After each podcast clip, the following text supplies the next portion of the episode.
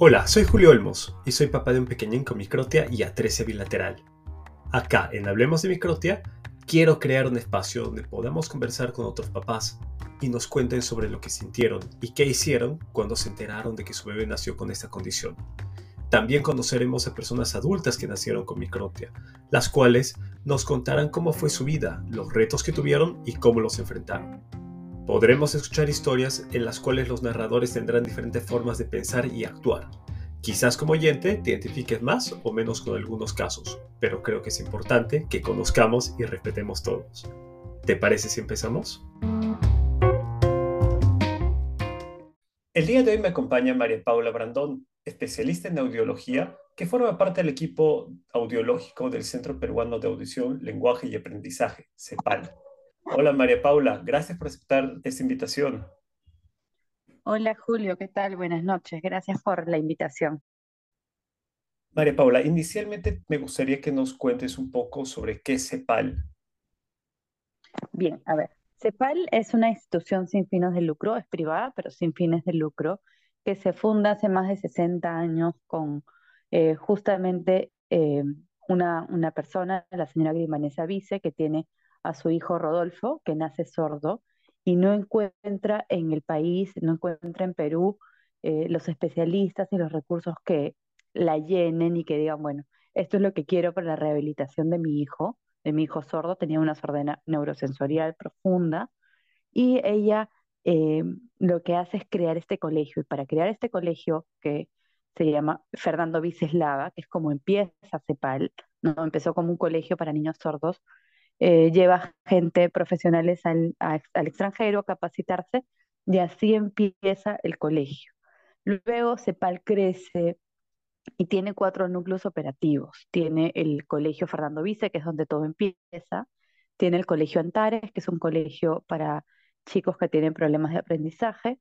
Tiene el Instituto de Diagnóstico y Tratamiento, donde se hacen todas las evaluaciones y terapias en las áreas de audición, de lenguaje, de aprendizaje, eh, psicológica, psicomotricidad, eh, autismo, espero no olvidarme de ninguna otra área, y eh, tiene el Instituto, de la Escuela de Estudio Superior que en convenio con la Universidad Católica, con la PUC, tiene maestrías, dos maestrías y cursos de especialización, cursos cortos, todo lo que es capacitación a profesionales en las áreas que tratamos, ¿no? justamente como siguiendo con esta respuesta que necesita el país de formar profesionales para estos campos, ¿no? Y como es una institución privada, bueno, puede acceder todo, todo el mundo, todas las personas que quieran, y siempre tiene esta, esta área social que es el Colegio Fernando Vice, el Colegio de Sordos, donde eh, la mayoría de los chicos son becados o tienen pensiones de acuerdo a lo que la trabajadora social manda, eh, después de un estudio, obviamente, y digamos que esto se, el, em, ese PAL entero financia un poco con, con los aportes de, de los padres que van a, terapias, evaluaciones, eh, financia un poco eh, este colegio, ¿no? Entonces es un poco así como, como se forma CEPAL y cómo sigue funcionando hasta el día de hoy, más de 60 años después.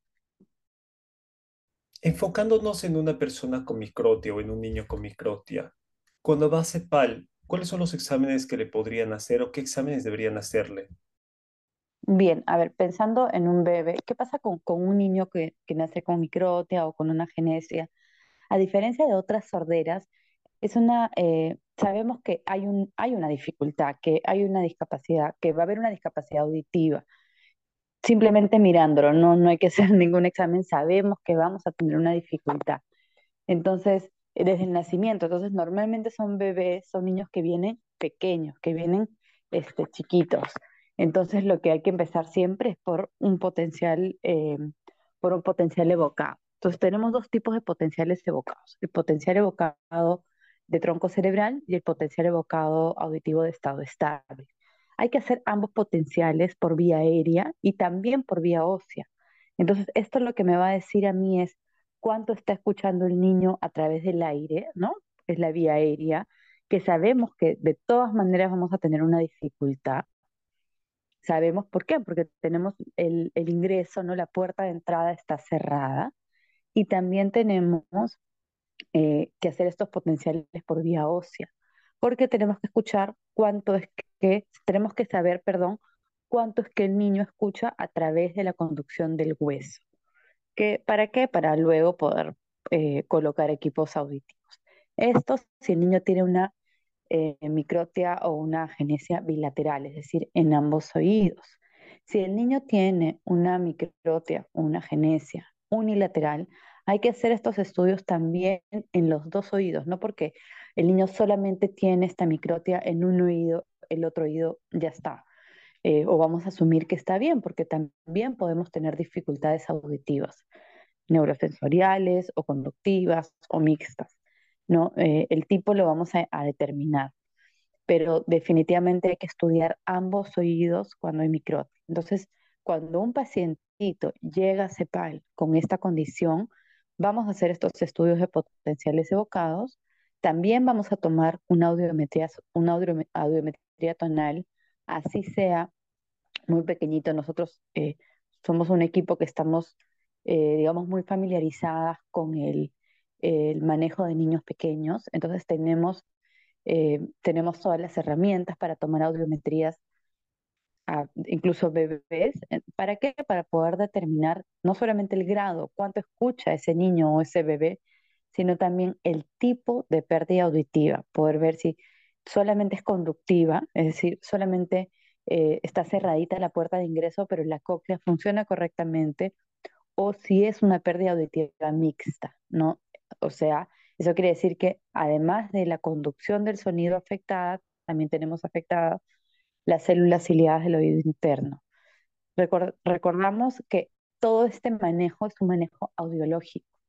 Paralelamente, nosotros no lo hacemos porque no somos médicos, pero eh, tratamos de o estar en contacto con el médico o hacerlo a través de la familia, de estar seguros que este bebé o este niño tiene un seguimiento médico, que es quien va a determinar eh, en qué momento se hacen estudios de imágenes, en qué momento se hacen otro tipo de estudios médicos, que eso nosotros no, no los vamos a, mandar, pero si llega a cierta edad, si no los tiene, debemos sugerirlos.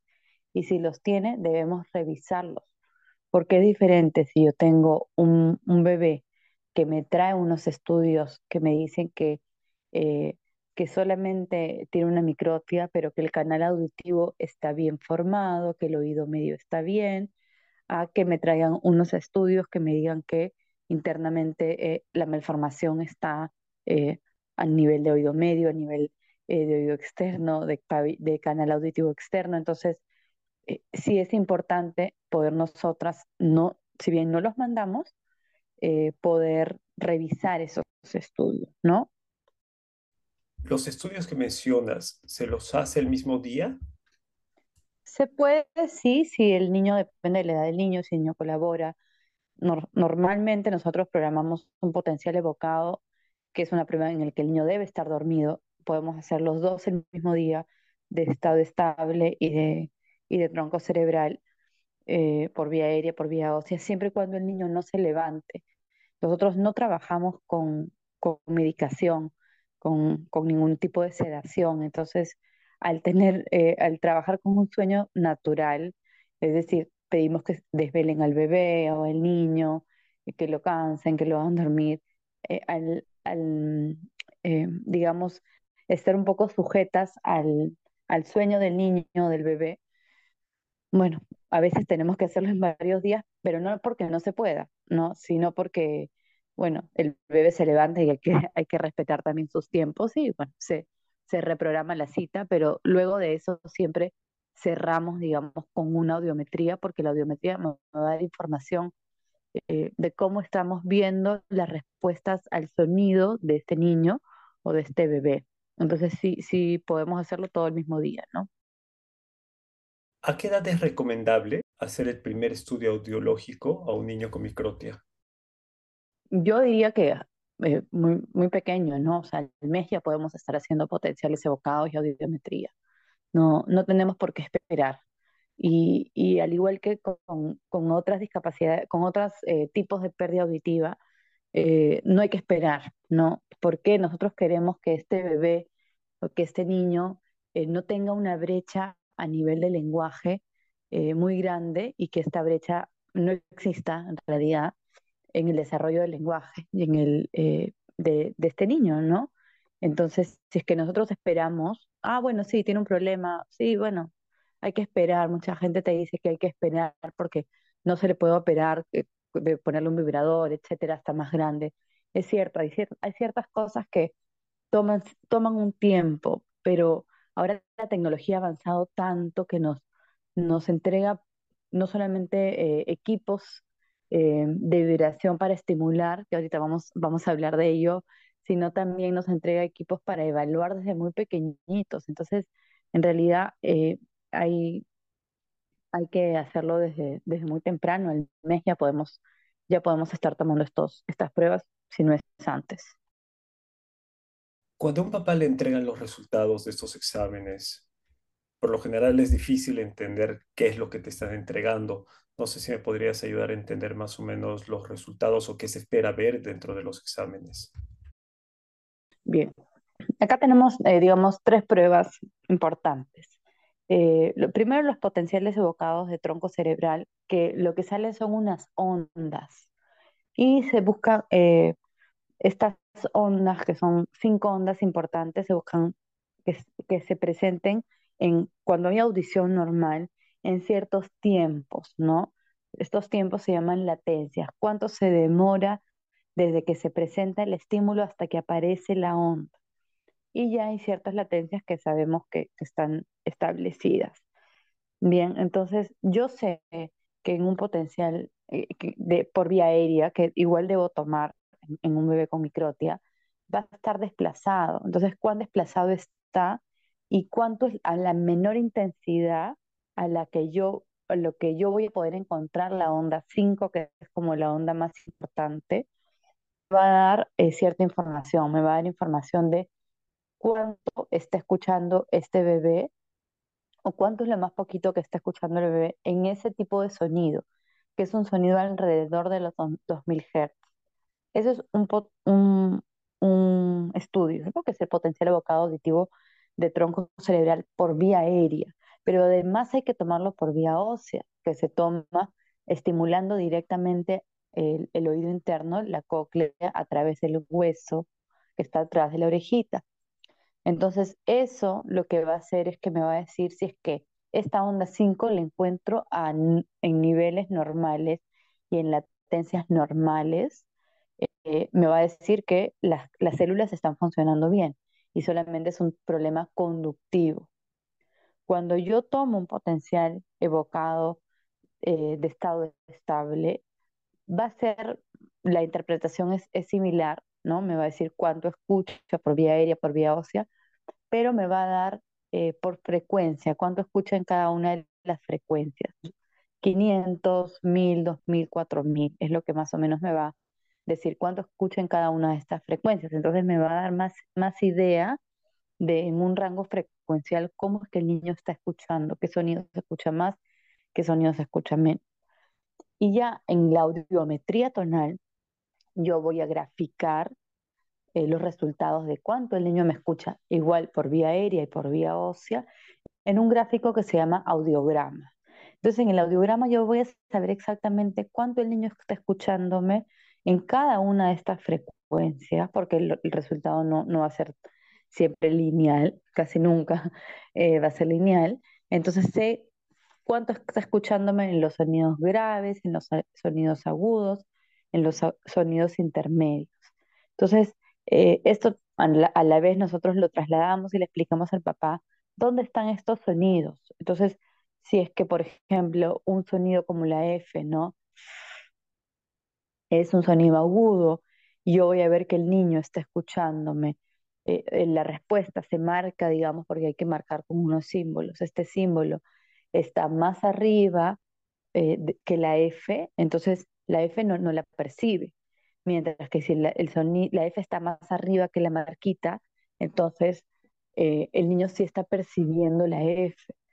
Esto lo vamos a hacer tanto sin la amplificación, o sea, cuando el bebé recién llega, que es de lo que estamos hablando ahorita, pero adelantándome un poquito, vamos a hacerlo también con Cuando ya tiene su aparato auditivo, cuando ya tiene su vibrador, también vamos a tomar la audiometría y hacer esa gráfica. Entonces, eso es lo que me va a dar a mí, esa información de cuánto está escuchando cada uno de los sonidos con su, eh, con su amplificación auditiva, ¿no? Quizá un poquito como enredado de entender este tema de, del gráfico del audiograma si es que no lo vemos, ¿no? Porque, bueno, cuando un papá está ahí, eh, tú, tú, ya lo has pasado, es distinto señalarte, no, esto escucha, esto no escucha que solo decirlo. Ese es buen punto para ayudar tal vez a que la gente busque una imagen referencial. En el audiograma tenemos dos ejes, ¿correcto? El eje de los decibeles y el eje de los hertz, ¿correcto? Exacto. No sé si me podrías explicar qué es, qué quieren decir los decibeles y qué quieren decir los hertz. Sí, eh, lo que pueden buscar los papás para responder la primera parte de la pregunta puedo buscar en internet, hay millones de, gráficos de esto y ponen audiograma de los sonidos familiares. Entonces ahí te van a salir este audiograma, pero además con, con los sonidos, con los fonemas graficados ya dentro del audiograma y con algunas imágenes para poder darte una idea de qué tan fuerte o, o no tan fuerte es el sonido a esa intensidad. Entonces, en el lado donde están los decibeles, los decibeles es la cantidad cuando hablamos de intensidad. En la audiología, la unidad de medida es el decibel. Entonces, el decibel es la cantidad de presión sonora, de intensidad, de, volumen, digamos que, para decirlo en, términos más coloquiales, es cuánto de volumen necesita para poder escuchar.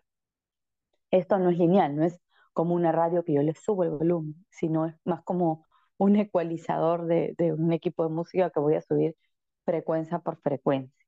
Mientras que en el, en, el lado de los hertz, los hertz es otra unidad de medida, que lo que me va a decir es eh, cuántos ciclos por segundo está eh, recorriendo esta onda. Entonces habla de qué tan grave o qué tan agudo es el sonido. Y esto es como si tuviéramos un piano ¿no? Y vamos a hacer ti, ti, ti, ti, ti, ti, ti, ¿no?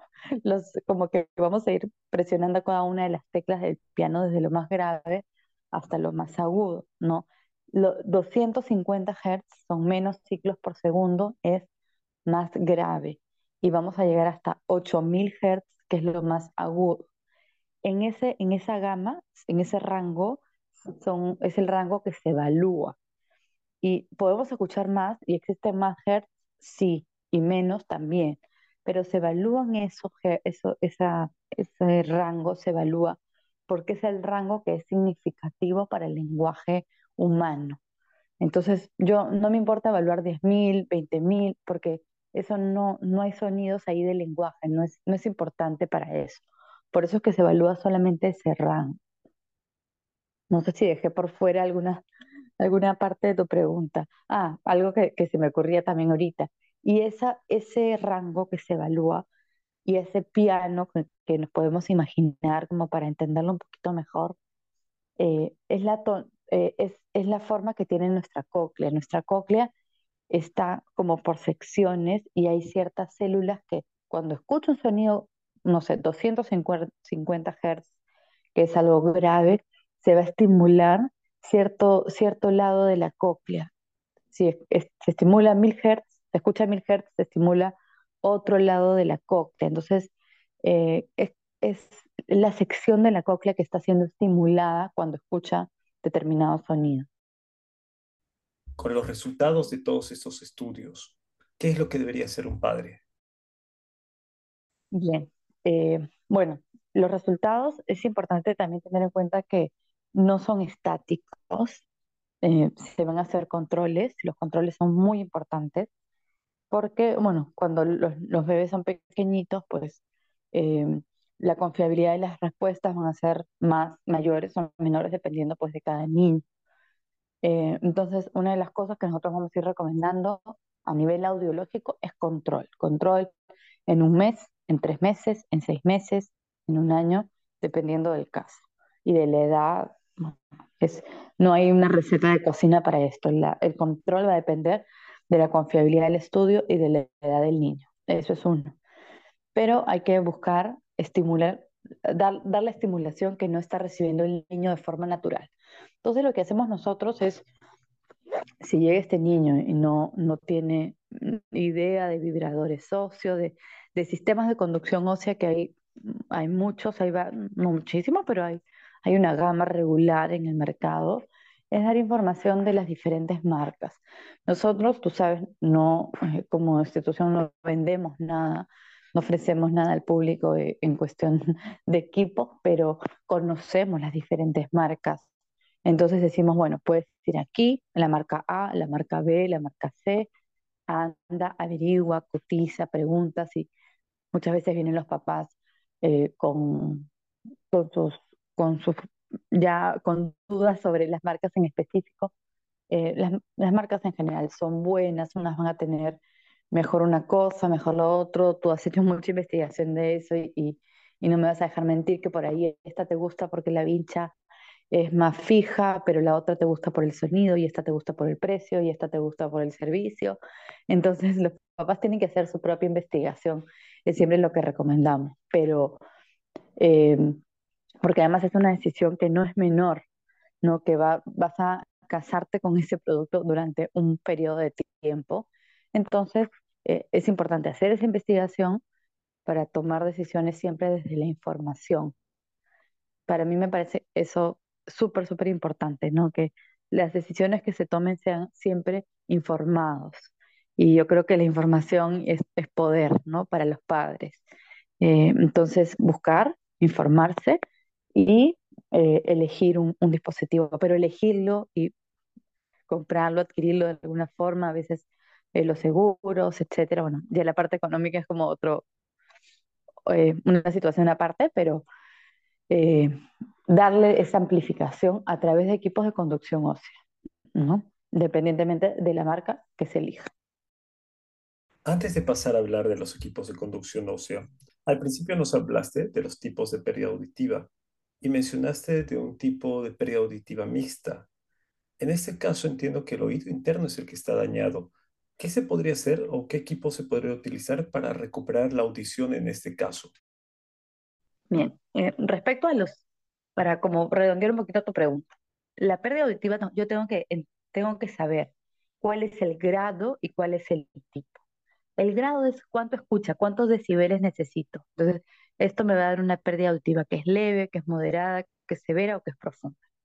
Bien, y tengo que saber el tipo. El tipo me va a decir dónde está localizada la lesión. Y puede ser conductiva, neurosensorial o mixta.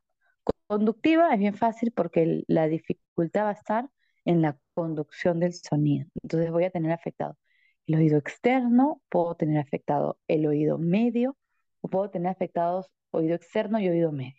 Pero digamos que está en el paso del sonido que hay algún obstáculo. Ese obstáculo puede ser que tengo una microtia, ese obstáculo puede ser que tengo em, una dificultad a nivel de la cadena de huesecillos, que tengo una otitis media crónica, puede ser que tenga una perforación timpánica, puede ser que tenga un, un tumor en el, en el canal auditivo, un tapón de cerumen.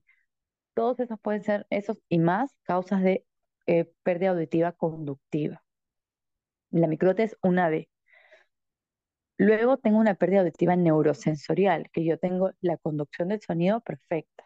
El sonido pasa oído externo, perfecto, oído medio, perfecto. Pero las células del oído interno están dañadas, en mayor o menor medida, pero las células son las que están dañadas. Ahí, ¿qué cosa coloco? Audífonos retroauriculares convencionales o implante coclear. ¿De qué va a depender? ¿Cuál de los dos elijo? Del grado, ¿no? Si es leve, moderada, voy a, voy a poner audífono, y si es severa o severa profunda, profunda, voy a irme por un implante coclear. Pero tengo una pérdida auditiva que es mixta, donde voy a tener afectado el oído externo y el oído medio, o uno de los dos o ambos, y además el oído interno, ¿no? También voy a tener afectado estas células del oído interno. Entonces, ¿de qué va a depender qué cosa utiliza de eh, cómo sea esta combinación, este mix, por ejemplo. Si es que hay una microtia, pero además también tengo afectado el oído interno, entonces es una pérdida mixta, igual me voy a ir por, una, eh, em, un tipo de, amplificación de conducción ósea, ¿no? Un, vibrador óseo. Si yo tengo eh, el oído medio con otitis medias recurrentes, pero tengo, digamos, pabellón auricular y tengo una pérdida auditiva mixta por eso, puedo intentar con, con audífonos convencionales. Todo depende de cómo sea este mix. Pero hay que recordar que yo poniendo audífonos, poniendo implante coclear o poniendo un, un, un sistema de conducción ósea, con cualquiera de las tres yo no recupero audición. Lo que hago es compensar eh, la audición que no está recibiendo de forma natural y mientras el niño o el, o el paciente tenga puesto el aparato auditivo, está compensado, va a escuchar. Se lo saca y sigue siendo eh, una persona que tiene una dificultad auditiva. Entonces, como yo no veo bien, me pongo los lentes y veo, me lo saco y no veo. Entonces, es, digamos, la analogía va, va por ahí, ¿no? Te agradecería si nos pudieras ayudar a entender cómo funciona un equipo de conducción ósea y cuál sería la diferencia versus un implante coclear. Bien, un equipo de conducción ósea lo que está estimulando es directamente la cóclea a través del hueso. Entonces, se va a poner con una vinchita, se va a poner eh, con, un, con un sticker, no, no, es un sticker tal cual, pero sí es un sticker algo que, que va a pegar y va a estimular, eh, o se va a poner ya a través de una, de una cirugía cuando ya llega a determinada edad, de los 5 años hacia arriba, eh, y con cualquiera de las modalidades va a estimular directamente la cóclea a través de la conducción del hueso. Y eso se va a colocar en pérdidas auditivas conductivas o mixtas. Mientras que el, implante coclear se va a colocar a pérdidas auditivas neurosensoriales únicamente. pérdidas auditivas neurosensoriales de severas a profundas o profundas. Y lo que va a hacer es a través de una operación ingresar una, las células, como las células están dañadas en su mayoría, a diferencia de cuando yo tengo un, coloco un implante óseo, tengo un vibrador óseo, las células están sanas o están, eh, eh, están bien en su mayoría. Mientras que cuando yo tengo un implante coclear, las células del, del oído interno están dañadas, no hay células que estimular. Entonces lo que voy a colocar es unos electrodos dentro de la cóclea a través de una cirugía que van a hacer las veces de estas células. Entonces es una estimulación distinta. Al principio nos mencionaste que lo mejor es utilizar o empezar a utilizar un, vibrador óseo lo antes posible. ¿Me puedes comentar a qué edad en verdad deberíamos empezar a, ponerles equipos de conducción ósea a nuestros pequeños? Yo diría que apenas, apenas se pueda, ¿no? Apenas tengamos un diagnóstico, eh, bebés, o sea, puede ser tener un bebé de un, mes, dos meses, tres meses, que ya puede tener, obviamente con las adaptaciones del caso, eh, dependiendo del tamaño de la cabecita, dependiendo de, eh, de la vincha, o usar la marca que tiene para poner el sticker, eh, pero lo más temprano que podamos, ¿no? Yo creo que ya, ya se puede utilizar estos equipos para justamente acortar esta brecha. En una persona con microtia unilateral, ¿existe algún riesgo si es que no utilizar un equipo de conducción ósea? Bien, riesgo en el sentido de que va a perder, eh, va a perder audición, por ejemplo, del, oído que, poniéndonos en el supuesto que es el oído que no tiene microtia, este, sea oyente completamente, o que va a empeorar el oído que tiene la microtia. Digamos, desde ese lado riesgo, no. Pero las pérdidas unilaterales, independientemente del tipo, puede ser neurosensoriales mixtas conductivas, en este caso conductiva o mixta por la microtia, deben amplificarse. Yo te diría, hace 10 años las pérdidas unilaterales eh, había pues toda una corriente de no amplificarlas. Un niño que nace con una pérdida auditiva unilateral eh, va a poder desarrollar lenguaje, probablemente sí, si es que no tiene ninguna otra comorbilidad, o sea, si solamente tiene la sordera, probablemente pueda desarrollar eh, lenguaje de forma natural, pero va a perder otras cosas. Por ejemplo, todo lo que es el habla incidental, que es de la forma en la que los niños aprenden a hablar. No, los niños no solamente aprenden porque tú les hablas directamente, sino tú estás conversando y están escuchando lo que tú estás hablando con mamá, entonces repiten algo, tú dices, oye, ¿y eso de dónde lo escuchó, no? ¿De dónde aprendió esta palabra? No la aprendió porque se la dijiste a él, la aprendió porque la escuchó mientras tú lo hablabas por teléfono con alguien más, tú lo hablabas con mamá, etcétera, ¿no? O sea, de esa habla de los adultos, muchas veces ya los niños empiezan a aprender. Entonces, toda esa habla incidental se va a perder la mitad. ¿Qué otra cosa va a perder? Va a perder la, la ubicación en el espacio. Nosotros, para escuchar, podemos escuchar con un oído, pero para saber de dónde viene la fuente sonora, necesitamos ambos oídos. Cuando tú escuchas un sonido que viene por el lado derecho, sabes que, a ver, tú lo sientes en los dos oídos, pero sabes por dónde viene. ¿Por qué? Porque llega primero a tu oído derecho que a tu oído izquierdo por milésimas de segundos. ¿Por qué? Porque tu cabeza hace sombra al oído izquierdo, pero eh, tu cerebro hace esa, eh, rápidamente hace esa, esa fórmula o hace esa, ese cálculo de decir, bueno, si llegó un, este, un poquitito antes a este oído, al oído derecho, por ese lado viene el sonido y tú vas a poder ubicarte en el espacio, saber la localización del sonido, si el sonido viene de la derecha, de la izquierda, de adelante, de atrás, o de arriba o de abajo. Si tú tienes un solo oído bueno, siempre vas a pensar que el, sonido viene por el lado, eh, por el lado bueno, digamos, ¿no? Por el, o por el lado mejor, cuando hay una simetría en la audición. ¿Qué otra cosa vas a perder? Si el sonido está lejos o está cerca. Vas a pensar, o sea, vas a tener como algo muy plano, no, no vas a poder identificar.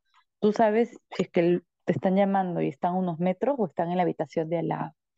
Entonces, eso también se va a perder con una, eh, con esta, eh, si no tenemos la binauralidad, ¿no? Que es poder tener compensados ambos oídos. Entonces, el riesgo es ese, que podamos ir perdiendo esas, esas cosas que son importantes para, para el, también para el desarrollo, no solamente del lenguaje, sino también el desarrollo comunicativo, el desarrollo lingüístico en general del niño, que no solamente se trata de hablar o no hablar, o hablar bien o hablar mal, eh, va mucho más allá, el lenguaje y la comunicación van mucho más allá de eso, ¿no? Entonces, el riesgo es ese, más que, digamos, perder audición o un riesgo médico. ¿Se podría decir que hay una edad límite para empezar a usar un dispositivo de conducción ósea? No. Yo creo que no. A ver, quizás una pregunta. Desde el lado biológico, no.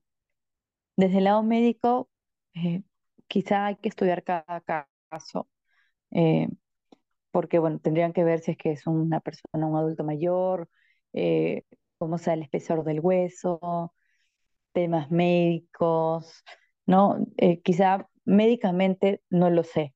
Médicamente habría que consultarlo con un médico y ver si es que se podría implantar o no algo, si es que una persona tiene una cierta edad, o sea, digamos, límite ah, superior. Eh, pero en todo caso se podría utilizar con una banda, con una vincha, eh, como si fuera un bebé que no se le puede operar.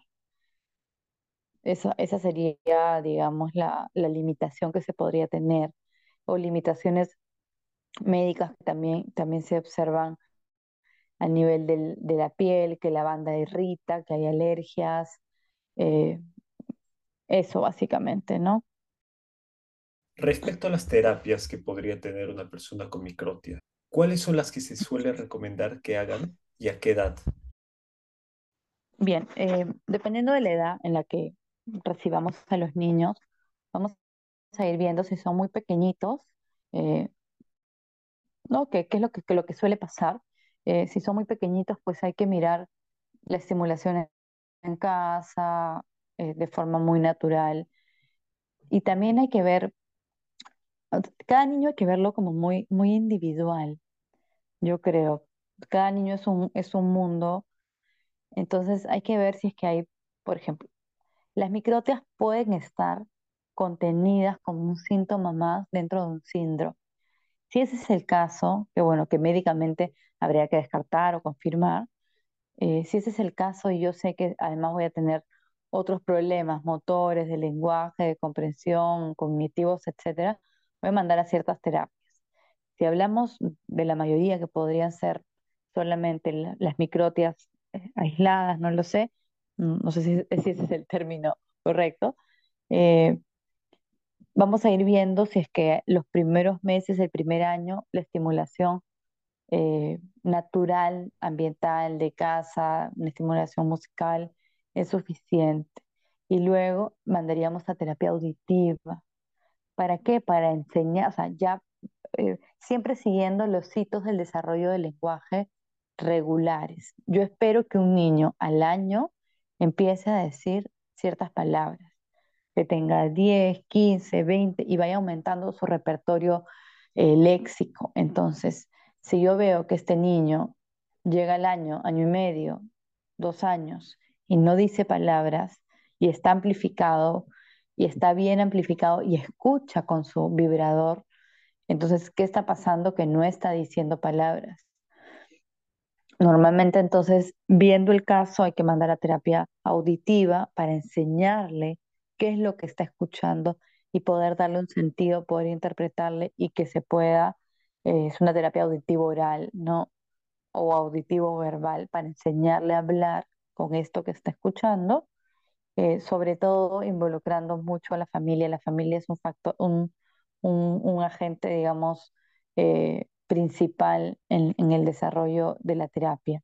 No es una terapia que eh, déjame al niño y yo te lo, yo te, hago la terapia y llévatelo. No, o sea, la terapia pensamos que es dos veces por semana, 45 minutos y el resto del día, el resto de días, eh, no, hay que enseñarle a los padres, a los cuidadores, a la familia, cómo es que debo fomentar el desarrollo del lenguaje eh, y auditivo del niño.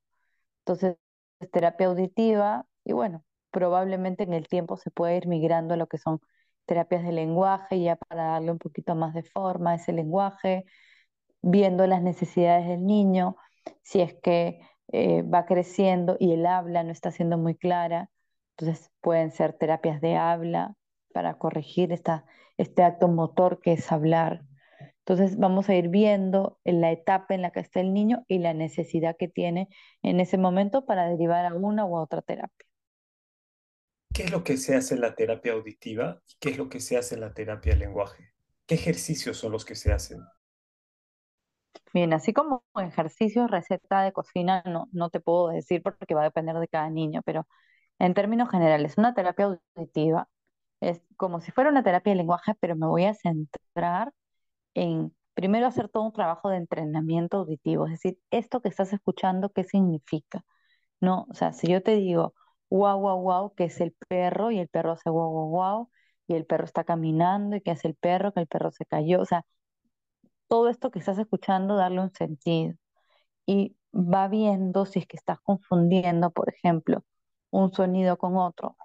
Yo te digo paso y tú escuchas caso, bueno, estás confundiendo la P con la C, Vamos a hacer un trabajo para entrenar eh, esto, esto que estás escuchando, estás confundiendo un sonido por otro.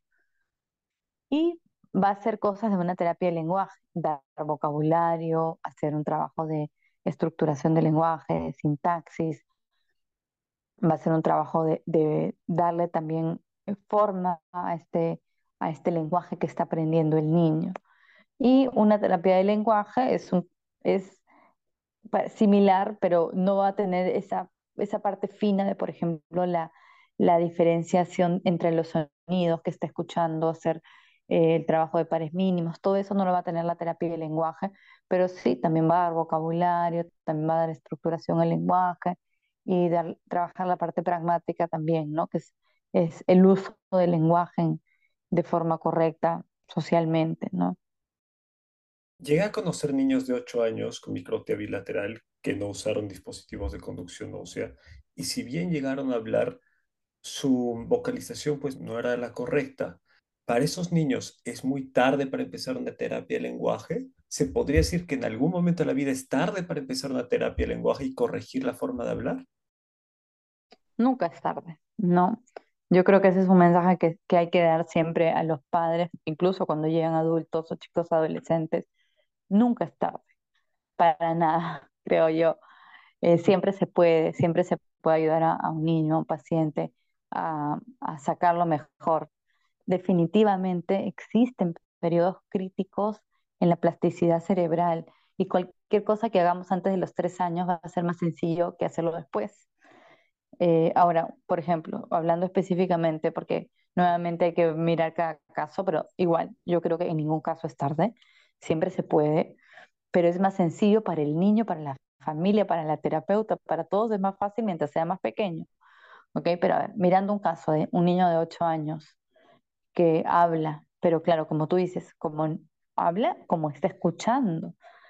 Entonces, si no usa ningún tipo de ayuda auditiva, y tú le quieres enseñar a hablar bien, él está hablando bien, está hablando como está escuchando.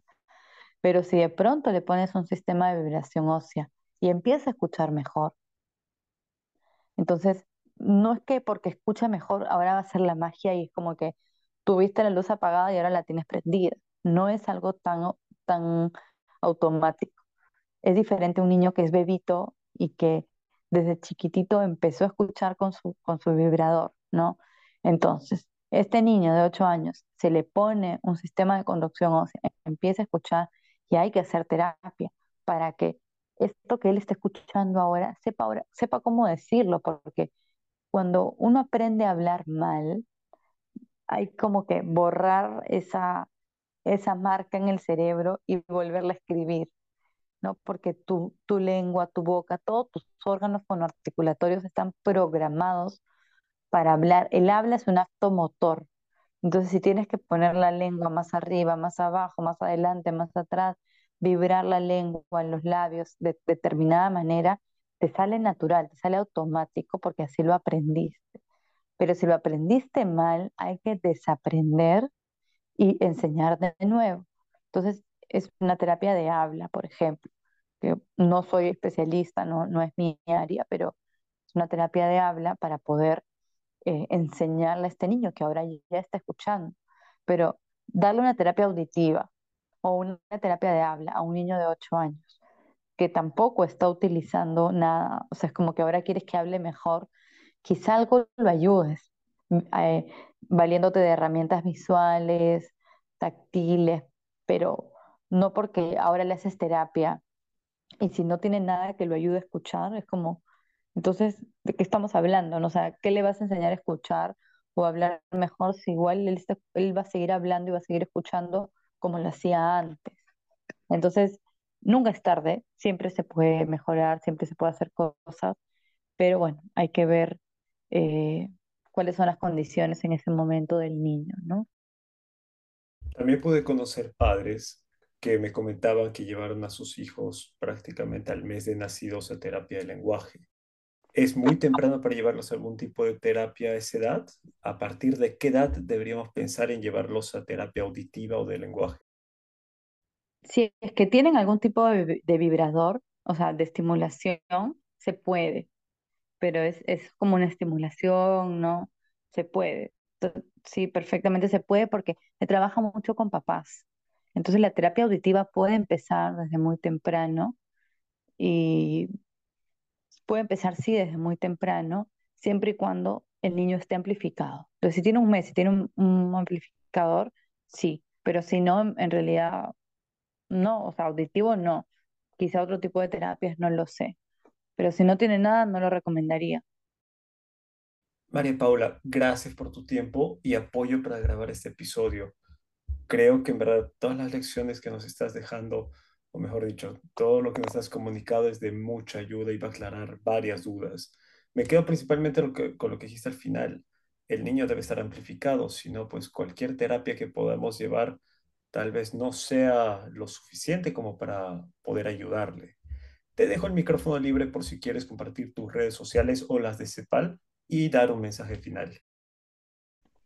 Gracias, gracias Julio eh, por la invitación, por la oportunidad para nosotros como como institución es, es muy importante eh, poder tener estos espacios, ¿no? Y es lo que, lo que yo te comentaba para poder justamente llegar a, a más personas de, de diferentes lugares. Yo sé que tú tienes como papá un, alcance grande y he creado una comunidad eh, muy, muy linda para poder informar justamente. Yo creo que la información siempre es poder, que papás que estén informados, eh, incluso nos, nos enseñan a nosotros, porque una cosa es lo que te dice el libro, lo que te dice eh, la teoría, y otra cosa es lo que ustedes como papás viven, de, no solamente ustedes en su día a día con, con con su hijo, sino también con experiencias que comparten con otros papás, y eso es una cadena de, multiplicar todo el conocimiento y, creo que todos aprendemos. Yo te agradezco mucho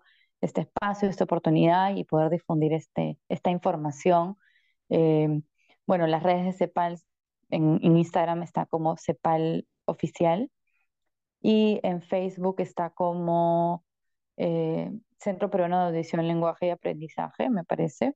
Igual está la página web.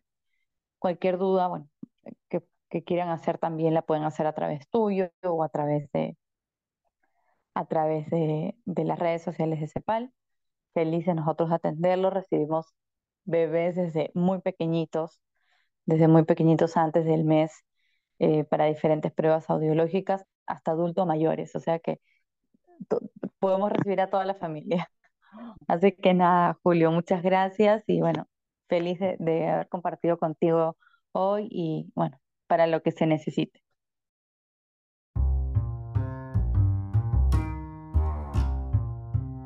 Eso fue todo por hoy.